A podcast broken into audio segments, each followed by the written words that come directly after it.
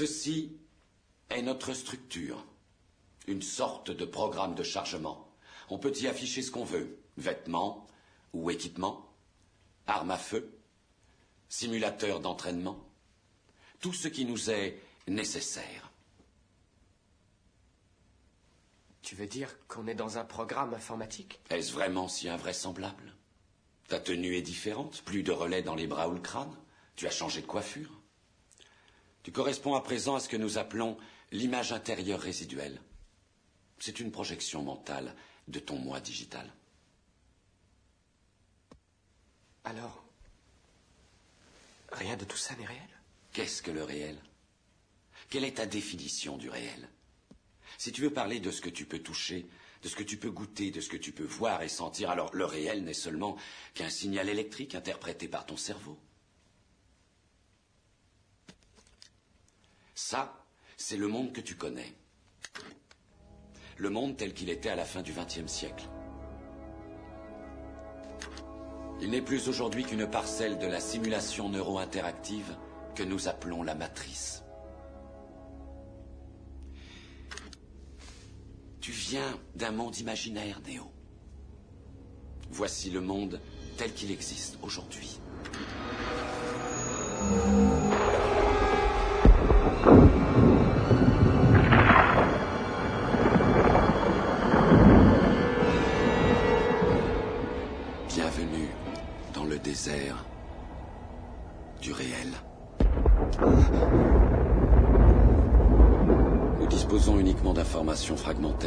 Mais nous avons une certitude.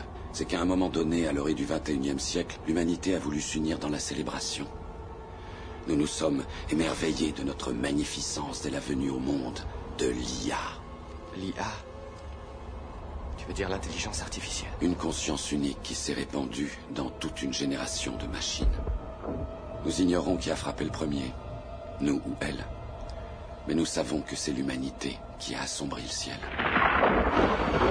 L'époque, seul le soleil alimentait les batteries, et les hommes pensaient qu'en fait les machines ne seraient pas capables de survivre, privées d'une énergie au moins aussi abondante que le soleil. Vouloir régner en maître était un rêve, mais c'est nous qui dépendions des machines pour survivre. Nous voilà les victimes de ce que nous appelions l'ironie du sort. Le corps humain génère plus de bioélectricité qu'une batterie de 110 volts et plus de 25 000 biounités de chaleur corporelle. Grâce à une forme de fusion, les machines avaient trouvé là plus d'énergie qu'il ne leur en faudrait jamais.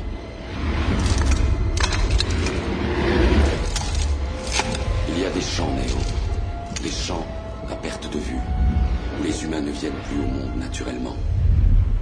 Elles nous cultivent.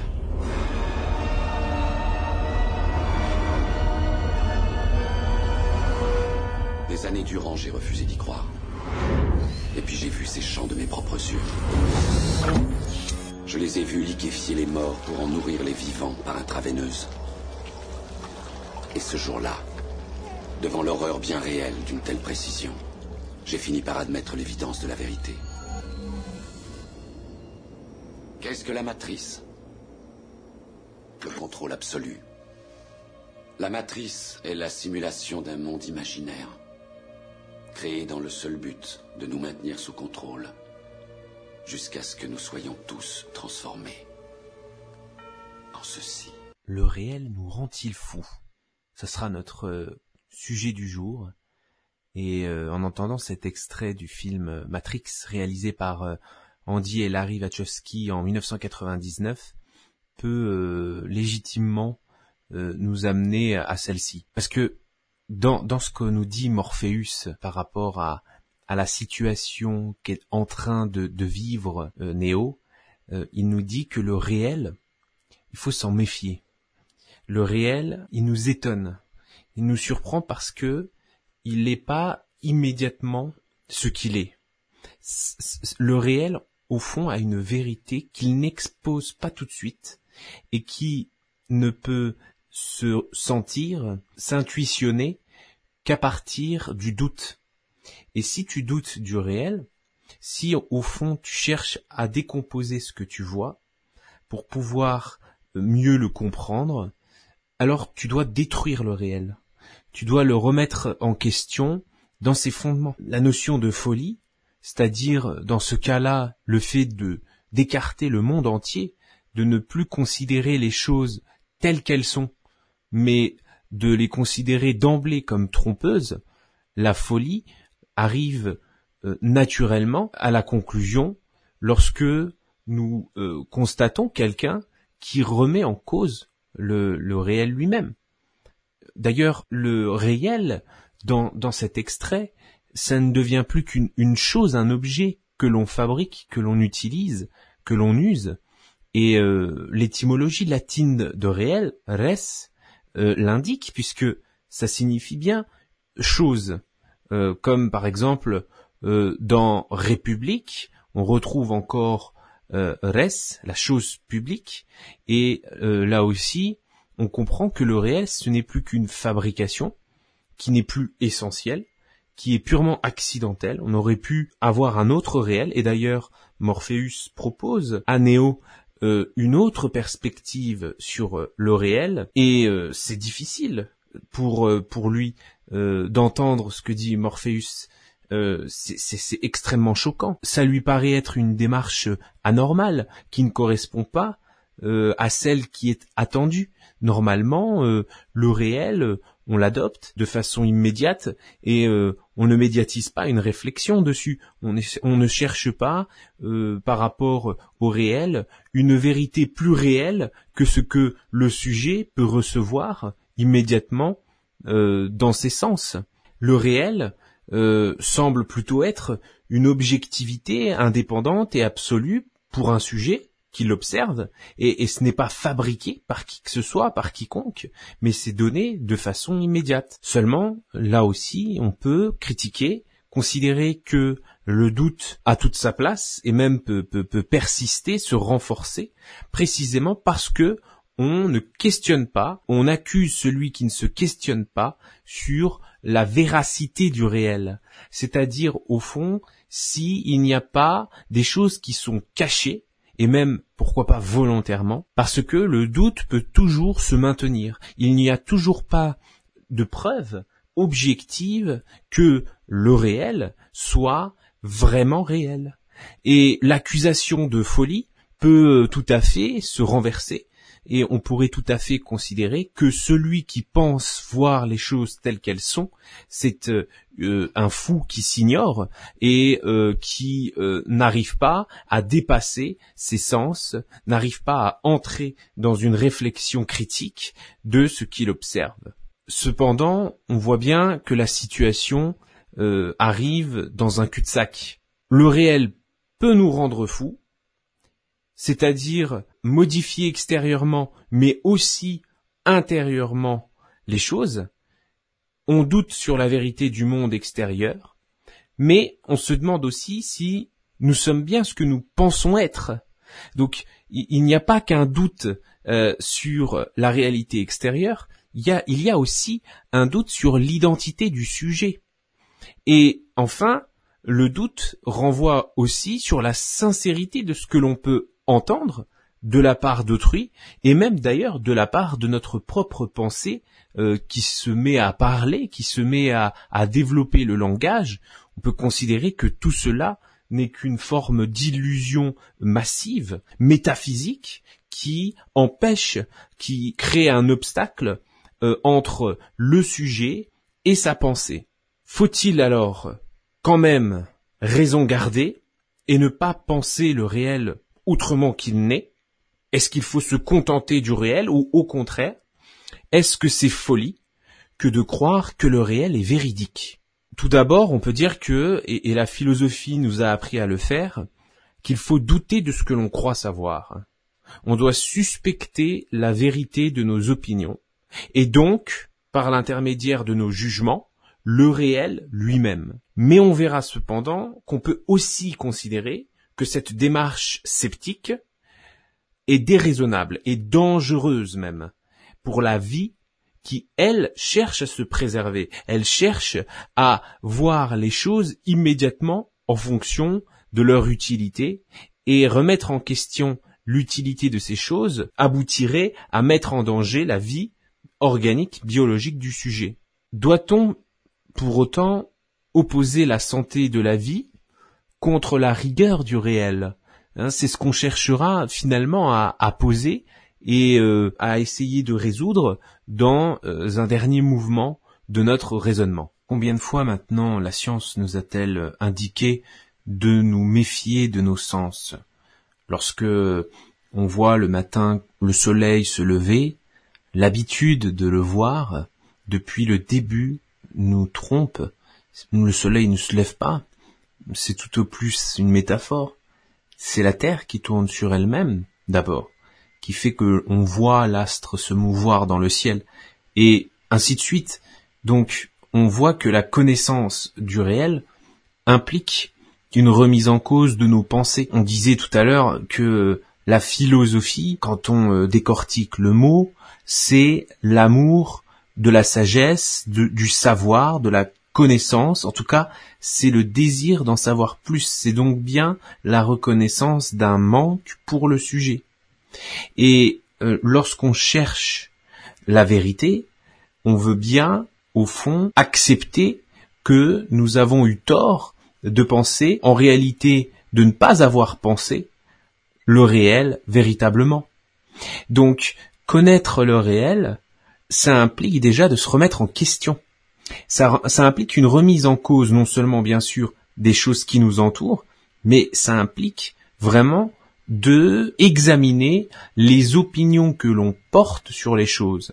Ce n'est donc pas tant les choses que l'on va euh, détruire par indifférence, ce n'est pas une, réaction euh, purement nihiliste qui cherche à établir du, rien, du, néant, à détruire, mais c'est d'abord une volonté musclée, très euh, puissante, de se questionner sur les éventuels préjugés qui seraient euh, impliqués dans les jugements que l'on porte sur le réel.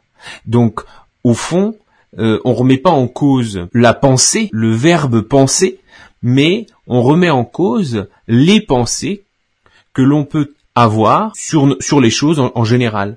Et donc, plus on découvre par le doute ah, les actions trompeuses du sujet, et donc notamment ce qu'on peut appeler les préjugés, c'est-à-dire le fait de juger euh, sans connaître, sans euh, euh, savoir l'ensemble des éléments qui nous permettraient d'évaluer objectivement quelque chose, plus on découvre par le doute ses préjugés, plus on fait l'effort de s'assurer du fondement de ce qui est, du fondement de l'être, plus on va faire attention, on va être beaucoup plus rigoureux sur la véracité des choses. Euh, on va tout de suite avoir une position critique, mais qui est saine parce que elle permet de préserver l'identité des choses qui nous entourent et de ne pas accoler sur ces choses d'emblée une perspective qui euh, ne serait pas fidèle à ces choses-là. On entend bien quand Morpheus dit à Néo euh, qu'au fond le réel ce n'est que euh, des impulsions électriques qui montent jusqu'à son cerveau, on comprend bien que euh, il faut se remettre en question, il faut avoir une démarche difficile de remise en cause des habitudes que l'on a pu avoir en vivant au quotidien. Et c'est extrêmement compliqué. D'ailleurs, on peut le voir dans les méditations métaphysiques de Descartes de 1641, dans, la première méditation, à la fin de celle-ci, il montre à quel point il est nécessaire d'imaginer des êtres qui sont au fond des tromperies qui nous permet alors de continuer à réfléchir sur la vérité de ce que l'on voit. Concrètement, il dit qu'il faut imaginer un mauvais génie, non moins rusé et trompeur que puissant, qui a employé toute son industrie à me tromper. Je penserai que le ciel, l'air, la terre, les couleurs, les figures, les sons, et toutes les choses extérieures que nous voyons ne sont que des illusions et tromperies dont il se sert pour surprendre ma crédulité. Je me considérerai moi-même comme n'ayant point de main, point d'yeux, point de chair, point de sang, comme n'ayant aucun sens, mais croyant faussement avoir toutes ces choses, je demeurerai obstinément attaché à cette pensée. Entre parenthèses ici, la pensée, c'est le doute sur la réalité des choses. Je continue. Et si, par ce moyen, il n'est pas en mon pouvoir de parvenir à la connaissance d'aucune vérité, à tout le moins, il est en ma puissance de suspendre mon jugement. Donc, on comprend ici euh, Descartes, euh, on comprend qu'il indique qu'il y a une seule possibilité pour le sujet de d'exister, c'est le fait de douter. Ça sera plus tard qu'il l'évoquera dans euh, la seconde méditation. Il montre déjà par là, si on a lu euh, l'ouvrage, que le sujet ne peut rester sujet dans ce doute absolu qu'il est en train de développer méthodiquement, hein, la seule façon de rester sujet, c'est dans l'action même de remettre en cause le réel, et euh, s'il ne le faisait pas, eh bien, il retournerait à un statut d'objet, c'est ce qu'il indique un peu plus loin, un objet servile. Je continue. Et tout de même qu'un esclave qui jouissait dans le sommeil d'une liberté imaginaire, lorsqu'il commence à soupçonner que sa liberté n'est qu'un songe, craint d'être réveillé et conspire avec ses illusions agréables pour en être plus longuement abusé. Ainsi je retombe insensiblement de moi-même dans mes anciennes opinions, et j'appréhende de me réveiller de cet assoupissement, de peur que les veilles laborieuses qui succéderaient à la tranquillité de ce repos, au lieu de m'apporter quelques jours et quelques lumières dans la connaissance de la vérité, ne fussent pas suffisantes pour éclaircir toutes les ténèbres des difficultés qui viennent d'être agitées. Descartes admet tout à fait que cette démarche n'est pas naturelle. Naturellement, nous tendons vers l'inertie, Hein, naturellement, on est amené, si on ne met pas en route sa réflexion, on est amené à se comporter comme les autres objets de la nature. Euh, nous sommes comme ce caillou qui, tombe euh, dès lors qu'il n'est plus retenu par une autre force extérieure à la sienne, comme une main avec un bras, etc. Et la seule façon de pouvoir continuer à exister en tant que sujet pensant, c'est le fait de remettre en cause ses opinions. Et s'il n'y a pas ce sel de l'esprit, alors l'esprit lui-même euh, s'éteint. On, voit bien qu'il parle ici d'assoupissement euh, euh, ou de réveil, de songe et d'illusion en opposant aux veilles laborieuses. Et on voit bien ici que le travail de l'esprit, c'est la vie humaine, la vie proprement humaine, en tout cas la vie du sujet pensant. Mais cette remise en cause du réel, en tout cas tel que le sujet peut le percevoir, euh, a un prix. Ce prix, c'est l'identité du sujet lui-même. Nous ne savons plus qui nous sommes si nous ne savons plus où nous sommes.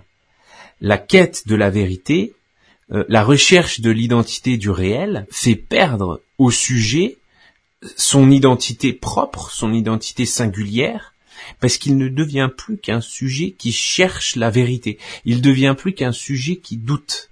On peut considérer que si on s'arrête à euh, la position de Morpheus dans cet extrait, si on considère que, au fond, nous ne sommes que des objets d'une machine, alors on peut s'inquiéter sur la réalité de ce que nous sommes devenus dans euh, cette conception nouvelle du réel qui est n'est qu'une illusion et on peut même craindre que la folie advienne pour euh, Néo lorsqu'il entend de telles conclusions sur l'ensemble du monde qu'il pensait euh, certains jusqu'alors. Il n'y a en fait plus d'intimité du sujet. Il est rendu complètement transparent par rapport à la mise en place de l'idée du doute, dans le sens où il n'y a plus d'opacité entre la réflexion et le sujet qui met en route cette réflexion. Il est complètement impliqué dans la réflexion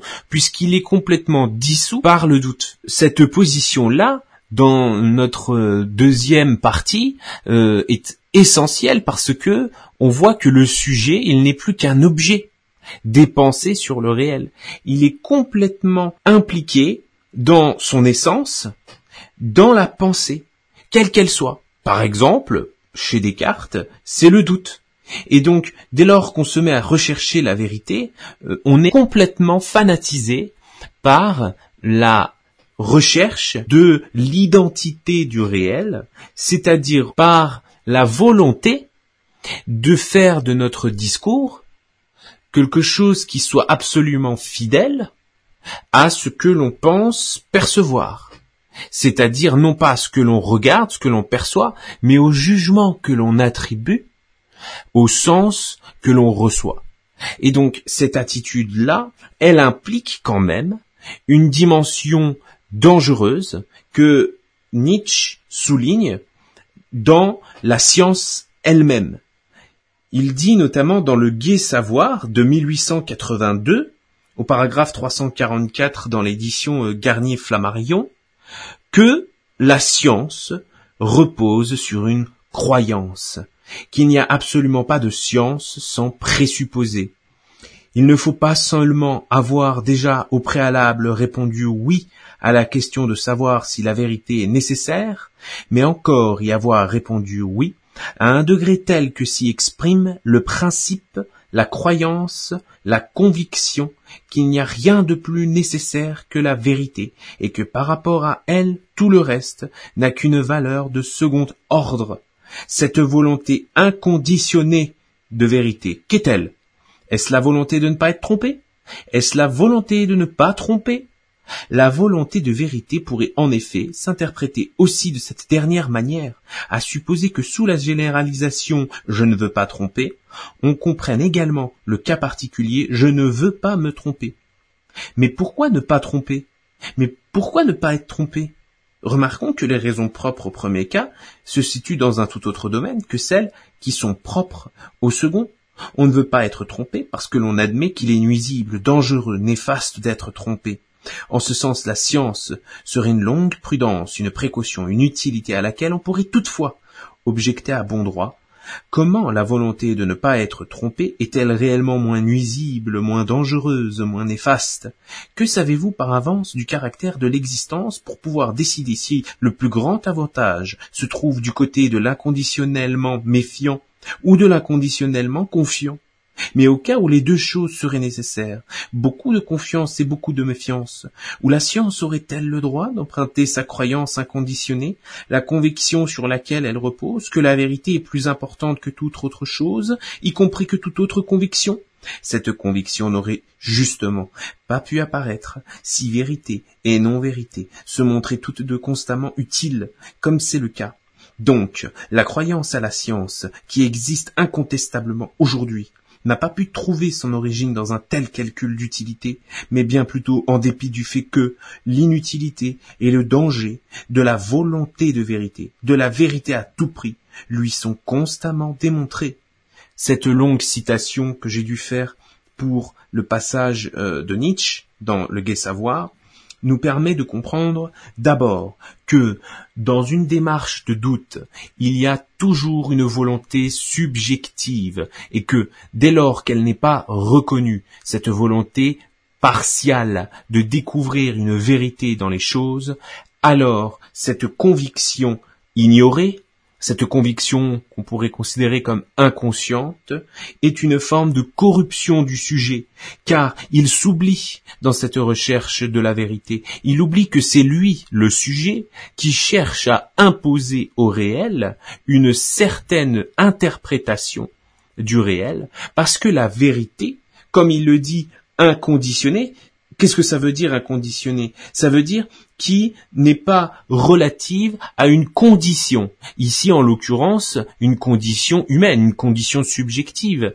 Alors cette vérité, elle va se comporter comme une illusion. C'est à ce moment-là où le préjugé peut s'entendre. Ce qu'il faut vérifier, c'est pas le réel lui-même. C'est ça ce que nous dit Nietzsche. Ce qu'il faut vérifier, c'est la volonté de vérité du sujet. C'est une volonté euh, coûteuse, puisque à tout prix, le sujet va chercher à faire correspondre son discours avec euh, les perceptions que l'on peut avoir du réel. On peut tout à fait prendre le cas euh, pathologique euh, en psychiatrie de la paranoïa. La paranoïa, c'est bien la volonté d'expliquer le réel par rapport à des preuves que le sujet euh, récoltera de façon arbitraire pour démontrer qu'il avait raison par rapport à sa thèse. Et évidemment, le secret de cette volonté fait la force de sa démonstration. On ne sait absolument pas comment le paranoïaque arrive-t-il à faire des indices qu'il peut récolter autour de lui, des éléments de preuve Comment arrive-t-il déjà, avec une hypothèse validée, pour ensuite pouvoir euh, recueillir des données qui seront déjà comprises comme des éléments qui vont renforcer sa position. Puisque lorsque face à un paranoïaque, on va répondre que euh, ceci ou telle preuve n'est pas exacte, qu'en tout cas elle peut encore être sujette à discussion, euh, L'autre, le paranoïaque, va répondre que de toute manière, celui qui ne veut pas entendre qu'il s'agit ici de preuves est bien lui aussi soumis à une ignorance dont seul le paranoïaque peut en avoir la maîtrise. Et donc, euh, si on s'oppose au paranoïaque, le paranoïaque aura encore plus raison puisqu'il répondra que c'est un secret, que sa connaissance évidemment est cachée aux yeux de tous, que le réel ne se ne s'illustre pas, il ne se manifeste pas, mais qu'il y a besoin d'un outillage idéologique pour pouvoir lire enfin les choses telles qu'elles sont, c'est-à-dire de façon trompeuse. Et le, le paranoïaque aura donc constamment raison, que l'on soit d'accord avec lui bien sûr, mais aussi si on s'oppose à lui. Il pourra répondre que celui qui s'oppose à lui participe à cette euh, mascarade qui engendre des tromperies et qui fait que les sujets de bonne foi sont aussi ignorants puisqu'ils sont eux aussi trompés. Ne pas se tromper est un danger pour le sujet scientifique, c'est-à-dire l'être vivant qui permet euh, à la science de se déployer. Et donc, Nietzsche demande en quelque sorte de renverser le rapport de force entre les connaissances qui euh, développent un domaine scientifique et le scientifique qui en est donc l'auteur. Ce n'est plus le scientifique qui doit être l'objet du réel, mais ça doit être ce qui est apparemment euh, réel au service du scientifique. Autrement dit, le réel doit vraiment s'entendre comme une projection subjective, une création d'un monde imaginaire où on y développe une certaine raison, et cette raison, elle n'a pas raison justement, c'est-à-dire elle n'a pas accès à la vérité, car sinon, elle, la raison euh, qui se comporterait comme celle qui détient la vérité vampiriserait le sujet. Elle extorquerait l'effort euh, vital que fait le sujet déjà pour créer ce monde. Même les scientifiques, d'une certaine manière, sont des artistes puisqu'ils dessinent une hypothèse qui, de toute manière, n'est pas le réel, étant donné que le réel, la chose, c'est un objet, alors que le scientifique, lui, même quand il réfléchit, il demeure un sujet. Il ne sort pas de son attribut propre. Euh, ce qui le caractérise continuera à le caractériser. Et même si euh, le doute peut renforcer une certaine vision du monde, euh, ce doute-là provient de la volonté du sujet. Ça provient de sa vie. Et la peur de se tromper n'aurait donc plus aucune raison d'être, puisque le sujet admet parfaitement qu'il est à l'origine de ce que l'on peut percevoir. Il faut que, au fond, le sujet affirme qu'il interprète. Et la recherche de la vérité ne serait dans ce cadre qu'un signe de faiblesse euh, du sujet ou de la vie en général.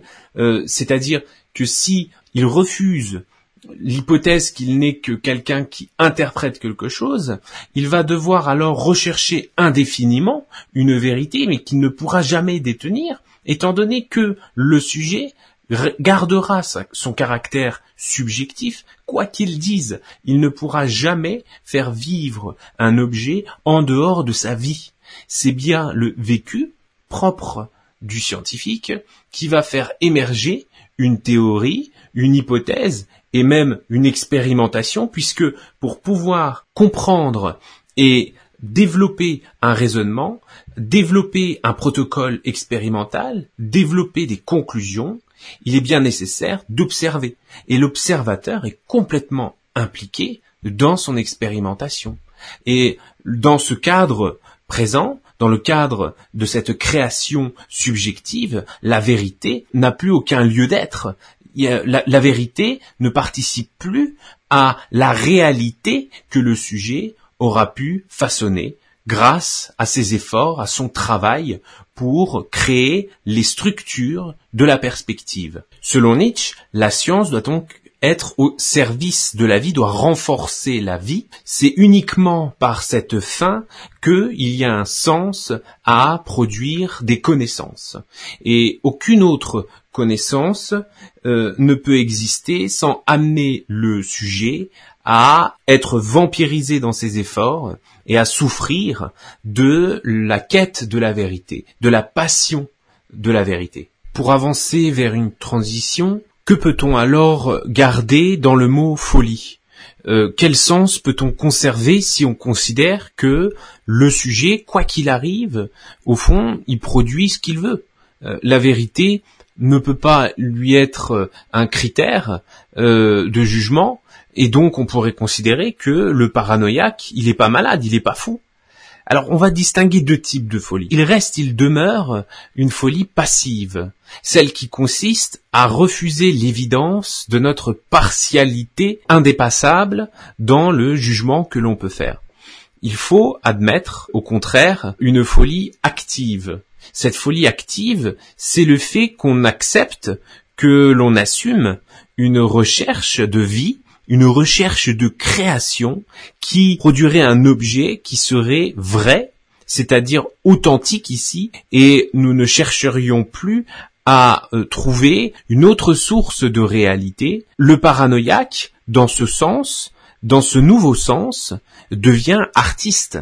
Lorsque le paranoïaque accepte que il est à la source, il est l'auteur de ce qu'il dit, dans ce cadre-là, on peut le considérer comme un artisan de l'art, un créateur de monde.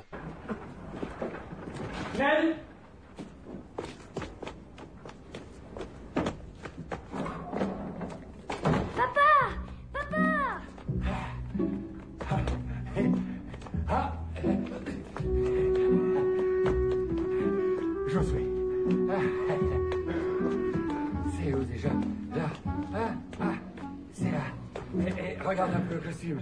Il est beau, hein? Regarde-moi ça. Hein? Et ça y est, on est inscrit. C'est fait. Et quand je me suis présenté pour, pour nous inscrire, tu sais, il y a l'arbitre qui m'a dit comme ça. Ah, allô, je regrette, euh, vous et votre fils, euh, vous n'êtes pas sur la liste, euh, vous n'avez pas payé votre droit d'entrée. Ça m'a fait un coup clair, hein, tu peux pas se voir. Et il m'a dit qu'on pouvait rentrer chez nous. Alors je lui ai dit, c'est toi qui vas rentrer. Moi et Josué, on est inscrits. Non, mais alors, euh, donne-moi un numéro. Tiens, regarde, ils m'en ont donné un beau, hein. Pour plus de sûreté, je me suis fait mettre aussi sur le bras. Hein ah, tu vois, je sais, ton papa, il t'emmène dans de beaux endroits quand même, hein, hein Et toi alors, tu vas jouer avec euh, les autres enfants aujourd'hui? Oui, mais ils connaissent pas les règles du jeu. Ils en ont même pas entendu parler. Ils disent que c'est pas vrai qu'on gagne un char d'assaut comme prix. Ils savent pas qu'il faut marquer des points. Ils ont essayé de te rouler. Ils sont malins comme des petits sages. Tout ça parce qu'ils veulent, ils veulent le gagner. Un hein. Pas de char d'assaut, ils t'ont dit. te fais pas voir. Méfie-toi. Hein. mais combien de points on a fait aujourd'hui? Aujourd'hui? Moi, j'en ai eu 50. Enfin, 48, ils m'en ont retiré deux parce que je, je me suis pris les pieds. J'ai trébuché en jouant à la marelle. On jouait à la marelle et, bing. Aujourd'hui, c'est. J'étais tendu de rire. Bon de rire. On s'est amusé. J'ai hâte qu'on soit demain et que ça commence à jouer à la marelle, au ballon à prisonnier, qu'on fasse là la ronde et tous les autres jeux. Je me souviens plus, il y en a, il y trop aujourd'hui, vous êtes, vous êtes complètement obsédés, quoi. On arrête, je suis crevé. Et toi alors? Eh, Tu, as mangé aujourd'hui? Oui, mais au goûter, aujourd'hui, j'ai rien demandé. Bravo Alors toi aussi, tu as gagné des points. Tu as gagné 12 points. Et alors, moi, 48 et toi, 12. Euh, on a 60. Et à 60 points, euh, à 60 points, on a déjà gagné un lot. On a gagné ce morceau de pain. Regarde le bon morceau de pain sans marmelade. Tiens, mange. Hein? Merci. C'est beaucoup, 60 points? Oh, bonne mère, tu plaisantes 60 points, c'est énorme. Oh, regarde qui arrive. Bartholoméo. Comment tu t'en sors? Mon cousu, j'ai eu droit à 20 points.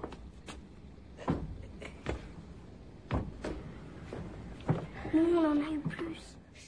Cet extrait du film La vie est belle, réalisé par euh, Roberto Benigni en, en 1997, dont d'ailleurs il, il est l'acteur principal, euh, nous, nous indique un exemple de ce que l'artiste peut réaliser alors même que euh, le réel de la société, le réel d'un espace donné euh, peut le détruire en tant qu'être vivant. On découvre dans cet extrait comment un père, avec son enfant, euh, tous les deux emmenés dans un camp de concentration nazi, parvient à présenter une autre vision pour son enfant de ce camp horrible, avec des morts à la clé, de la souffrance, de la faim. Il arrive quand même par le biais d'un jeu avec des points, il sera possible de gagner un char d'assaut, l'enfant, et d'une certaine façon aussi le père, parviennent à dépasser une situation dans laquelle ils auraient très bien pu euh, souffrir. Qu'est-ce que nous indique ce film? Qu'est-ce qui est intéressant dans cet extrait? C'est que au fond, le, le réel des camps de concentration, c'est c'est pas le réel en fait. il n'y a que de la mort la mort n'est pas accessible pour un être vivant.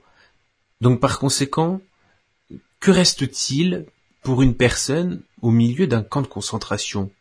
Bah, Il lui reste sa subjectivité, sa recherche de la vérité, sa recherche du réel euh, tel qu'on aurait pu l'entendre comme une chose qui pourrait être accessible par la raison. Il ne reste donc plus que ce sujet, et puis rien. Euh, le vide, le silence de la mort. Cette position, on, a déjà pu le lire, notamment chez Albert Camus dans, dans le mythe de Sisyphe, c'est le sentiment de l'absurde que une personne peut avoir au moment où elle comprend que le réel n'a pas de sens et que le sujet qui en euh, cherche à signifier quelque chose de ce qu'il voit n'y parviendra jamais. Ce sentiment de l'absurde, c'est donc la rencontre entre euh, le cri d'appel d'un homme et le silence abyssal du réel. Dans ce cadre, que peut-on faire? Alors, il y a euh, la solution la plus simple, celle qui va consister de développer une logique de la mort, où la personne va se tuer. Puisque s'il n'y a pas de sens au réel, autant mettre fin à sa vie. Bah dans cet extrait de La vie est belle, on voit bien que le père, Guido, ne va pas euh, chercher à tuer son enfant pour euh, abréger ses souffrances, mais va au contraire utiliser cette situation comme une opportunité pour faire vivre la vie plus fortement que la mort qui semble euh, l'entourer dans ce camp, qui semble petit à petit euh, ronger le corps euh, biologique des êtres qui euh, survivent dans ces lieux. Ce que dit Guido à son enfant, c'est tout à fait raisonnable, même, puisque il lui donne des clés qui lui permettront de survivre et même de déployer un effort qui sera beaucoup plus puissant que s'il avait été déployé dans le cadre d'une recherche désespérée de vie. L'artiste qui euh, est manifesté euh, dans le Père euh, permet d'avoir une, une puissance de vie qui est même supérieure au biologique. Cela offre à l'enfant, mais aussi à lui-même, une autre perspective sur la vie, une perspective qu'on pourrait appeler existentielle, parce que dans ce cadre-là, l'existence, euh, ce n'est pas simplement vivre. L'existence, c'est transcender les choses. C'est euh, leur donner une réalité qu'elles n'auraient pas pu avoir si le sujet qui imagine n'avait pas cette puissance de vie en lui. C'est-à-dire que lorsqu'on interprète des choses, on ne fait pas simplement que les décrire, dans ce cadre, on le comprend bien, on leur donne une valeur. Et cette valeur euh, peut s'entendre comme un désir qui permet au sujet de renforcer son propre désir et donc euh, son existence pour le répandre dans les choses, pour donner à ces choses une réalité supérieure qui est incomparable par rapport à euh, l'objet nu sans aucune considération de la part du sujet. C'est la force de l'artiste, c'est que il déploie une fenêtre dont il est le seul auteur et qui permet aux autres qui ne sont pas nécessairement des artistes de pouvoir regarder la vie d'après une existence supérieure, qui n'est pas une existence surnaturelle, ce n'est pas être un super-héros que de considérer qu'un camp de concentration, c'est un espèce de camp de vacances. Ce n'est pas être un super-héros, mais c'est être pleinement vivant. C'est pouvoir déployer ce qui est vital au-delà de ce qui est purement mécanique. Et cette vitalité est le fruit d'un effort d'interprétation qui ne se soucie pas d'être fou, mais qui se soucie uniquement de l'utilité que cela peut apporter à la vie elle-même. Il n'y a alors pas de folie passive dans ce sens, mais il y a bien une folie active, c'est-à-dire une recherche de puissance qui permet à la vie de trouver des objets qui prendront la qualité vitale qui est nécessaire au sujet.